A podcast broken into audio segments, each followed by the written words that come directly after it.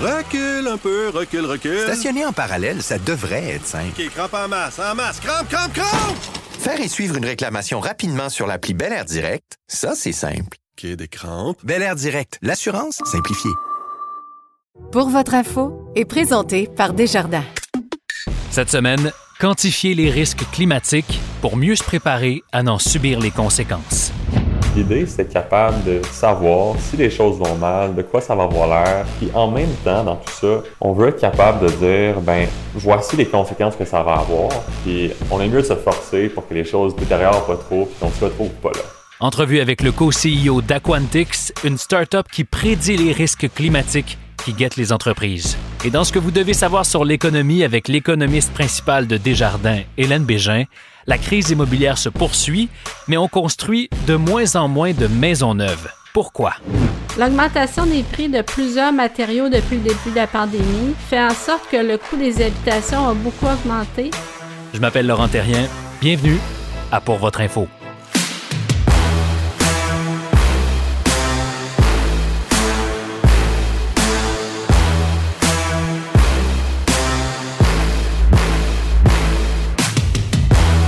Bonjour à tous. On parle beaucoup de finances vertes, d'ESG ces temps-ci, surtout à l'approche de la COP 26 qui va se tenir à Glasgow à la fin du mois. C'est normal, hein? ce sont tous les investissements dans les technologies vertes qui vont peut-être, du moins on l'espère, nous permettre d'améliorer un peu le sort de notre planète à terme.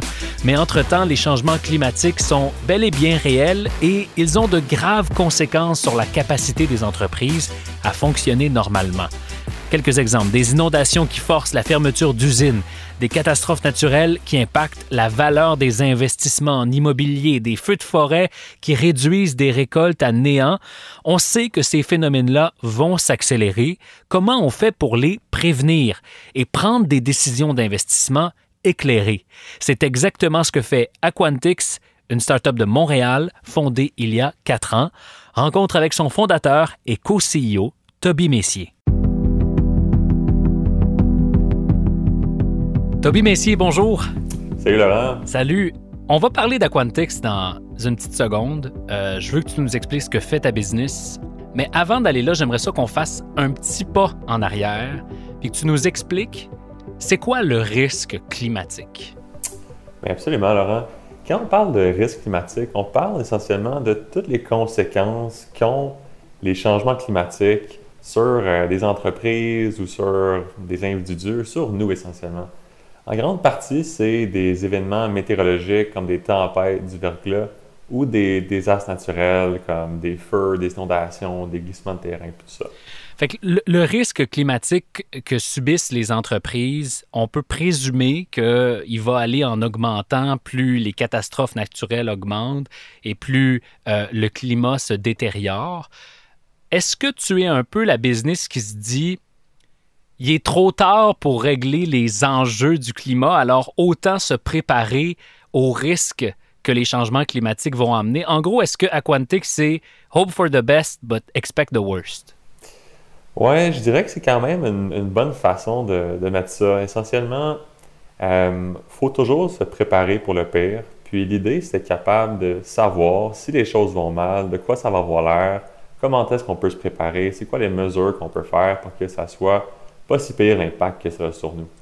Puis en même temps, dans tout ça, on veut être capable de dire, ben voici les conséquences que ça va avoir, puis on est mieux de se forcer pour que les choses détériorent pas trop, puis qu'on se retrouve pas là.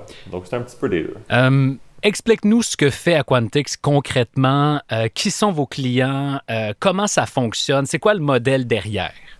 Absolument. Concrètement, ce qu'on fait, c'est qu'on produit des rapports de risque climatique sur des bâtisses ou sur des entreprises. Euh, ces rapports de risque climatique-là, ce que ça fait, c'est deux choses principalement. De un, ça regarde comment est-ce que les événements climatiques vont affecter la valeur de bâtisses. Donc, est-ce qu'il va y avoir des désastres reliés au changement climatique qui vont faire en sorte que des bâtisses ou des entreprises vont perdre la valeur? Puis deux, est-ce que dans le cas commercial, les désastres vont forcer des fermetures de certains sites d'entreprise ou euh, des shutdowns temporaires? Puis si oui, pour combien de temps? Puis nos clients, c'est principalement des, essentiellement des firmes d'investissement, donc des firmes qui achètent euh, différentes entreprises ou différentes propriétés immobilières un peu partout dans le monde. Donne-nous un exemple euh, que vous avez déjà euh, que vous avez déjà fait ou déjà réalisé. Comment on utilise la technologie d'Aquantix concrètement? Oui. Disons que moi, j'étais un investisseur immobilier, puis je considère acheter une propriété en Ontario, proche du lac Ontario, disons. Mais avant d'acheter cette propriété-là, je veux m'assurer que dans les prochaines années, il ne va pas avoir un nouveau problème d'inondation, par exemple, ou de météo extrême, d'érosion du sol, name it, qui pourrait faire perdre la moitié de la valeur de cette bâtisse-là. Donc, ce que je fais, c'est que je vais voir Quantix, puis nous, on produit un rapport à ce moment-là pour toi comme investisseur, qui peut donner une paix d'esprit, on espère, s'il n'y a aucun risque. Puis, s'il y a des risques, absolument, ben, ces risques-là vont être flagués, puis je vais pouvoir reconsidérer mon achat et voir si ça vaut vraiment la peine pour moi. Puis ces données-là, ils viennent d'où? Qu'est-ce que vous regardez? Comment vous faites pour aller? J'imagine que c'est un peu le secret dans la sauce, là, puis que tu vas pas nous donner tous les détails, mais qu'est-ce qu'il y a en dessous de la machine? Bien, écoute, ce que c'est, nous, on est une business, on dit une business de, de technologie, d'intelligence artificielle. Ce qu'on fait, c'est qu'on développe des modèles internes qui sont basés, euh, qui essentiellement simulent des événements. Donc, comme disons qu'on parle euh, des, des wildfires, des feux, ce qu'on va faire, c'est qu'on va regarder comment est-ce qu'il y a eu des feux dans le passé, puis comment est-ce que ces feux-là sont affectés par la température, par la sécheresse, par le niveau de pluie. Puis après ça, on est capable de calculer c'est quoi les chances qu'il y ait des feux dans certains endroits en fonction de combien il fait chaud, euh, puis combien il pleut beaucoup ou pas. Puis après ça, on est capable de regarder dans le futur avec ces modèles-là de, simulation d'intelligence artificielle, puis de dire, bien, si la température dans l'été, dans quelques années, va être X nombre de degrés plus haut, puis il va pleuvoir un certain nombre de millimètres de plus ou de moins, c'est quoi les chances qu'il y ait un événement? c'est quoi les chances qu'il y ait un événement de façon vraiment précise au niveau d'un site spécifique, d'une bâtisse mobilière, puis après ça, de calculer, ben, euh, comment est-ce que ça va affecter la valeur de cette bâtisse-là, comment est-ce que ça va coûter en coût de réparation si ça arrive, puis on combine tout ça pour être capable de vraiment donner des chiffres précis pour les investisseurs au niveau global pour toutes sortes de différents désastres et événements qui sont reliés au climat. OK, j'ai plein de questions. Euh, la première, c'est euh, quels sont les risques qui sont les plus coûteux? Ça, dépend ça dépend vraiment de la région du monde. Quand on parle euh, au Canada, les risques les plus coûteux, c'est tout ce qui est relié à l'hiver. Donc, c'est les risques, euh, par exemple, de tempête de neige, de tempête de verglas. Ah ouais. c'est ça les, number one. Puis ça, en fait, ça va devenir pas mal pire les prochaines années quand on parle de verglas parce que avec les hivers un peu moins froids puis des changements de température un peu plus vite l'hiver, ça va faire en sorte qu'on va avoir plus de ces tempêtes-là euh, qui causent des, dommages assez importants sur toutes sortes de différents types d'actifs. C'est ça qui est vraiment important à, regarder au Québec, puis aussi les inondations. Inondations au Canada, on est chanceux, on a beaucoup d'eau, ce qui est une bonne chose à long terme. Sauf que c'est aussi un danger parce que ça veut dire que avec les changements dans les cours d'eau, euh, il y a des risques d'inondation qui changent. Donc certains endroits qui étaient à risque dans le passé qui seront plus à risque, puis d'autres endroits qui n'étaient pas à risque qui vont l'être. Puis ça, ça peut être très, très coûteux quand on parle de sites manufacturiers ou d'immobilier. Euh, c'est particulier parce que, Toby, tu es médecin. Euh, tu as étudié la médecine à l'Université de Montréal. D'ailleurs, tu as commencé tes études doctorales, tu avais 18 ans. Oui. Euh, pourquoi avoir décidé de pivoter d'une carrière en médecine vers une carrière en analyse des risques climatiques? Ça m'apparaît une espèce de gros step entre les deux, non? Oui. Ouais, c'est une super bonne question. Écoute, c'est pas quelque chose qui s'est fait euh, du jour au lendemain. Moi, la raison que j'ai décidé de devenir médecin à la base, parce que j'étais passionné par la science, puis j'étais aussi, ce qui me motivait dans la vie, c'est d'essayer d'aider les gens, d'essayer d'avoir un impact positif. Euh, puis j'ai fait ça pendant plusieurs années. Tu sais, j'ai fait formation, j'ai fait ma résidence, tout ça. Puis pendant ce temps-là, j'ai, mon hobby on the side, c'était tout ce qui est les risques environnementaux, les risques climatiques, les changements climatiques. C'est ton hobby on the side. Mon hobby, ouais. Il y en a qui jouent au hockey, il y en a d'autres qui analysent des risques climatiques. Exactement. c'est tout à fait ça. Puis tranquillement, ça a commencé à prendre de plus en plus de place. Euh, puis finalement, pour moi, le, le plus gros enjeu qu'on a à l'échelle globale, je pense, puis la chose qui est la plus importante à, à essayer de, de, gérer puis à agir, en tant que société, c'est vraiment les changements climatiques. Puis je trouvais que ça avait une valeur plus importante pour mon temps de travailler sur ça que de continuer à pratiquer euh, dans le domaine médical. Donc, tu t'es dit, au lieu de sauver une vie à la fois, je vais essayer de sauver le monde. Euh, quelque chose de même.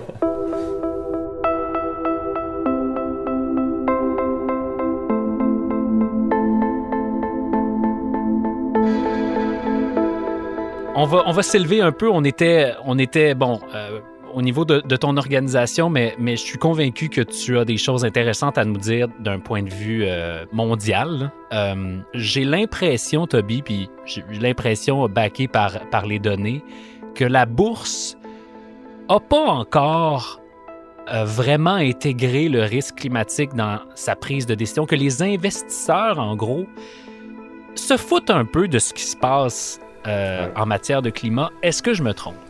Non, Laurent, je dirais que tu te trompes pas.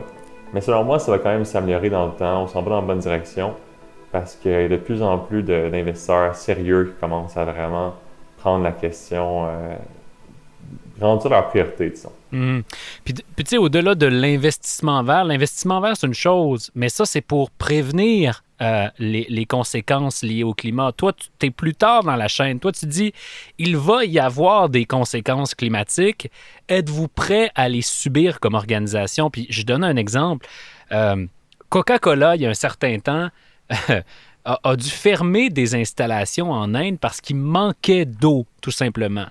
Puis pendant exactement ce même moment-là, dans le Midwest américain, il y avait tellement d'eau, il y avait des inondations que d'autres usines ont dû fermer. Fait que le dérèglement climatique, là, il y a de réelles implications financières. Est-ce qu'on est capable de les chiffrer, ces implications-là? Oui, c'est des super bons points que tu fais. Puis juste sur le, point que tu faisais par rapport à être plus loin dans la chaîne, c'est exactement ça. C'est quand même différent de l'investissement vert. Euh, par contre, c'est les gens un peu du domaine de l'investissement vert qui sont les premiers des fois à commencer à penser à ces choses-là. Donc des fois, la, Tant mieux. la poussée vient de là, ce qui est une bonne chose. Mais est-ce qu'on est capable de chiffrer, de quantifier ces choses-là? Absolument. Je veux dire, nous, c'est ça notre, notre objectif, notre raison d'être, c'est ce qu'on fait chez Aquantix.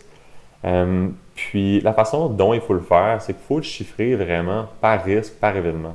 Te donner un exemple de manque d'eau en Inde, puis d'inondation, de trop d'eau au sud des États-Unis.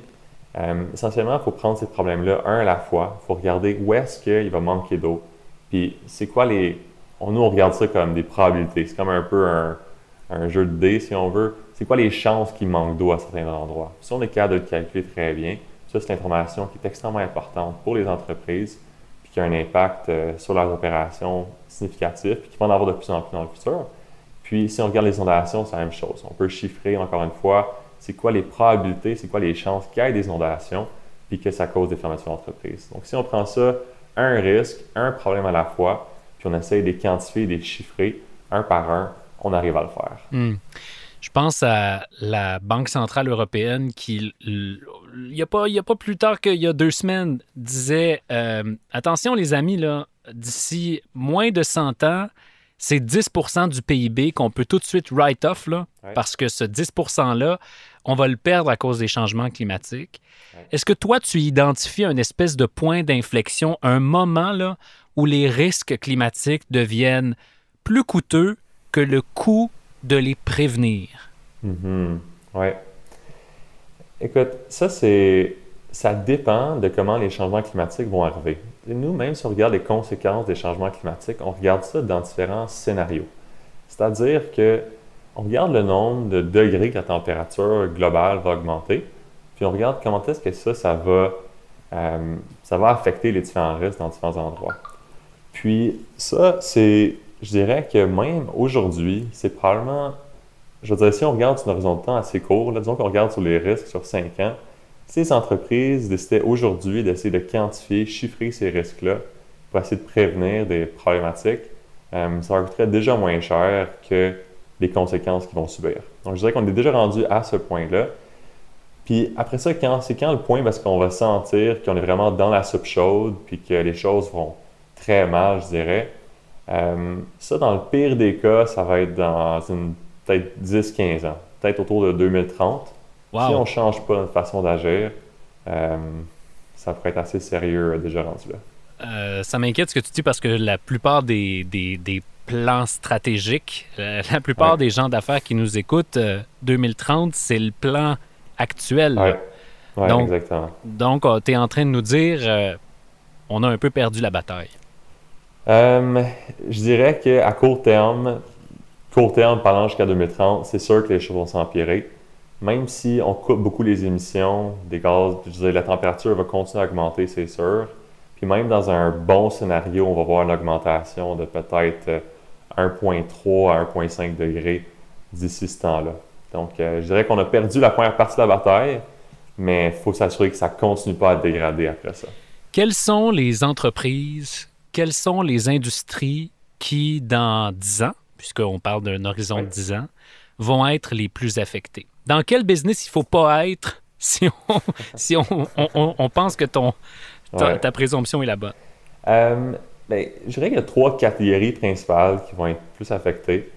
Euh, la première, c'est tout ce qui touche aux ressources naturelles. Donc, toutes les entreprises minières, euh, forestières, les- donc les ressources qui utilisent, les compagnies qui utilisent les ressources naturelles, ça va devenir de plus en plus difficile pour eux de les utiliser parce que non seulement il va y avoir des risques sur eux, mais beaucoup de pression externe qui font en sorte que on sait que si on coupe les forêts, ça fait en sorte qu'il y a plus de gaz à effet de serre, ça augmente la température, etc. Donc, c'est sûr que tout ce qui touche aux commodités, c'est pas une super bonne place à être.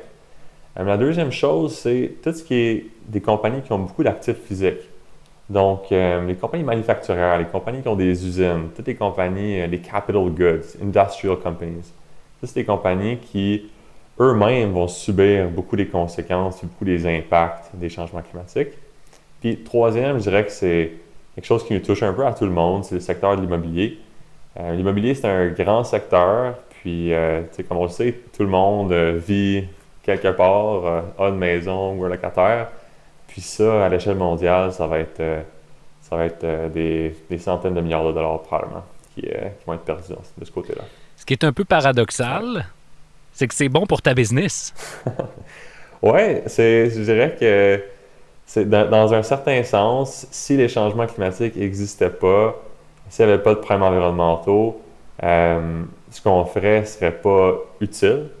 Puis euh, je dirais que ça serait, ça serait, je pense que ce serait une bonne chose pour la planète entière. Puis je veux dire, la raison qu'on a parti de business-là, c'est parce de régler un problème, c'est pas de créer un problème. Donc, je pense que dans la mesure où on est capable de contribuer à être plus résilient face à ça, euh, puis qu'on est capable de vraiment s'adapter globalement, mondialement aux changements qui arrivent, euh, je pense que ça va être gagnant pour tout le monde. Puis, euh, puis je serais très heureux au final. Ouais. On va se laisser là-dessus, Toby. Dernière question pour toi. Vos plans de croissance, ça ressemble à quoi?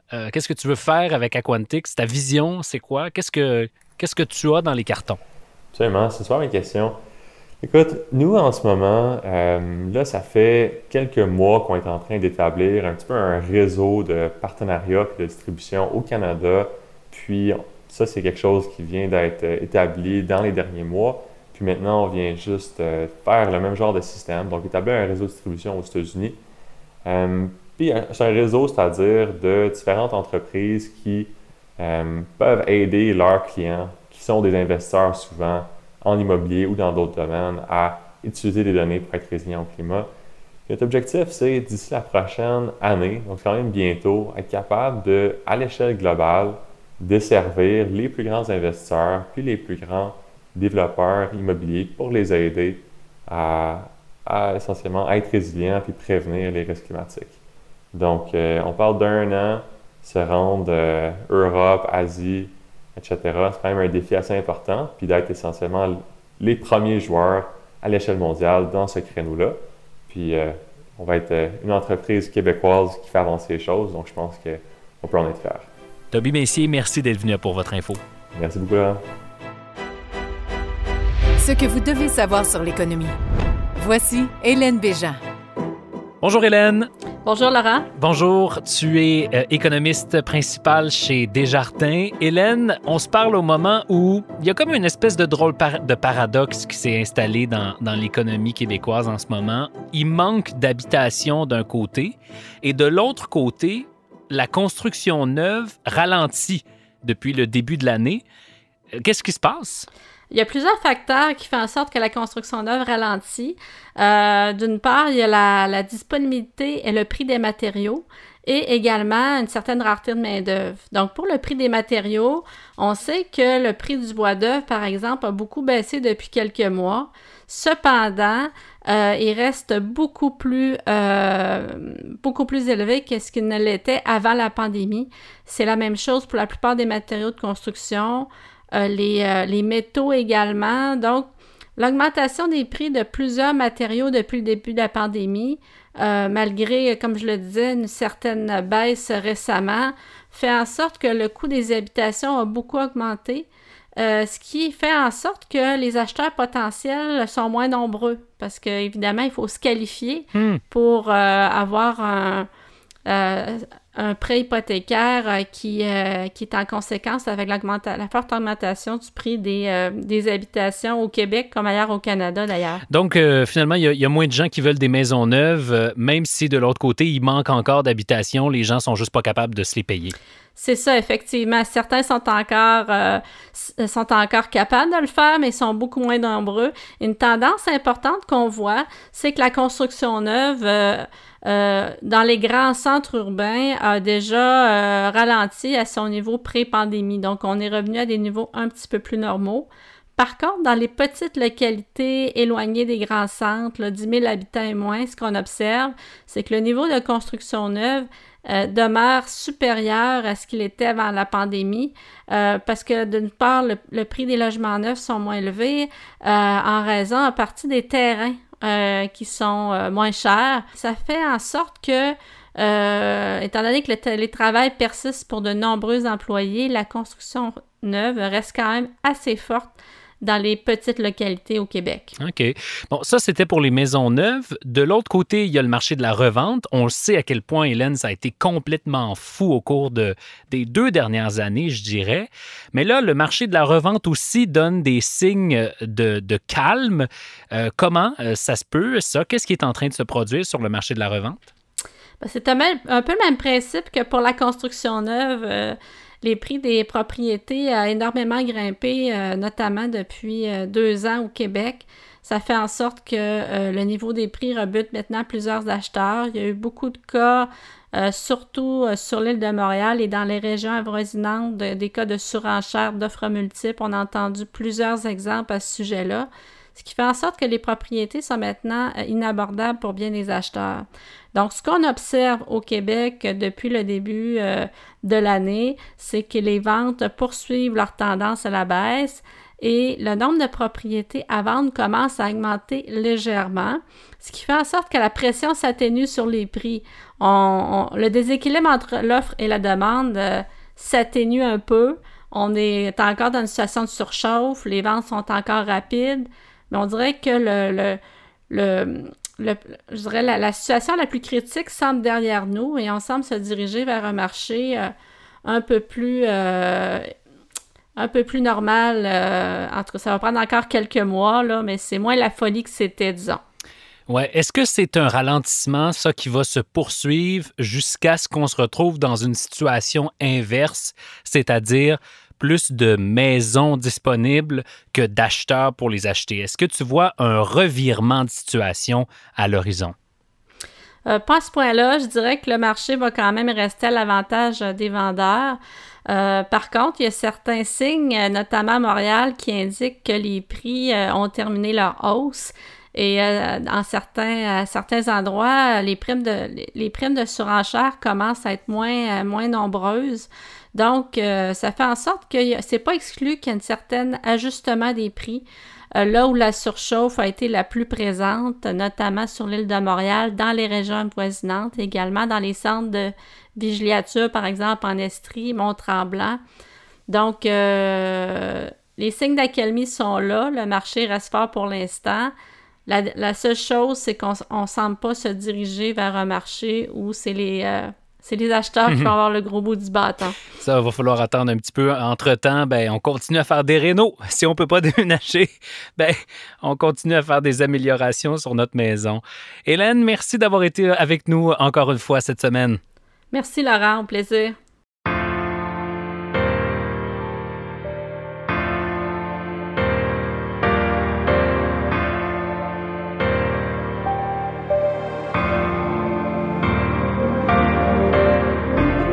Voilà, c'est tout pour nous cette semaine. La recherche et la coordination de Pour votre info est réalisée par Charles Prémont. Notre gestionnaire de communauté est Alexandrine Chappet. D'ailleurs, je vous invite à nous suivre sur Facebook ou sur LinkedIn. La musique originale de Pour votre info a été composée par Luke Melville. Je m'appelle Laurent Terrien. Encore une fois, merci d'être là semaine après semaine. On se reparle la semaine prochaine.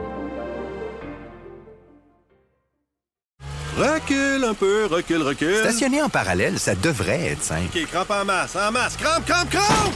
Faire et suivre une réclamation rapidement sur l'appli Bel Air Direct, ça, c'est simple. OK, des crampes. Bel Air Direct, l'assurance simplifiée.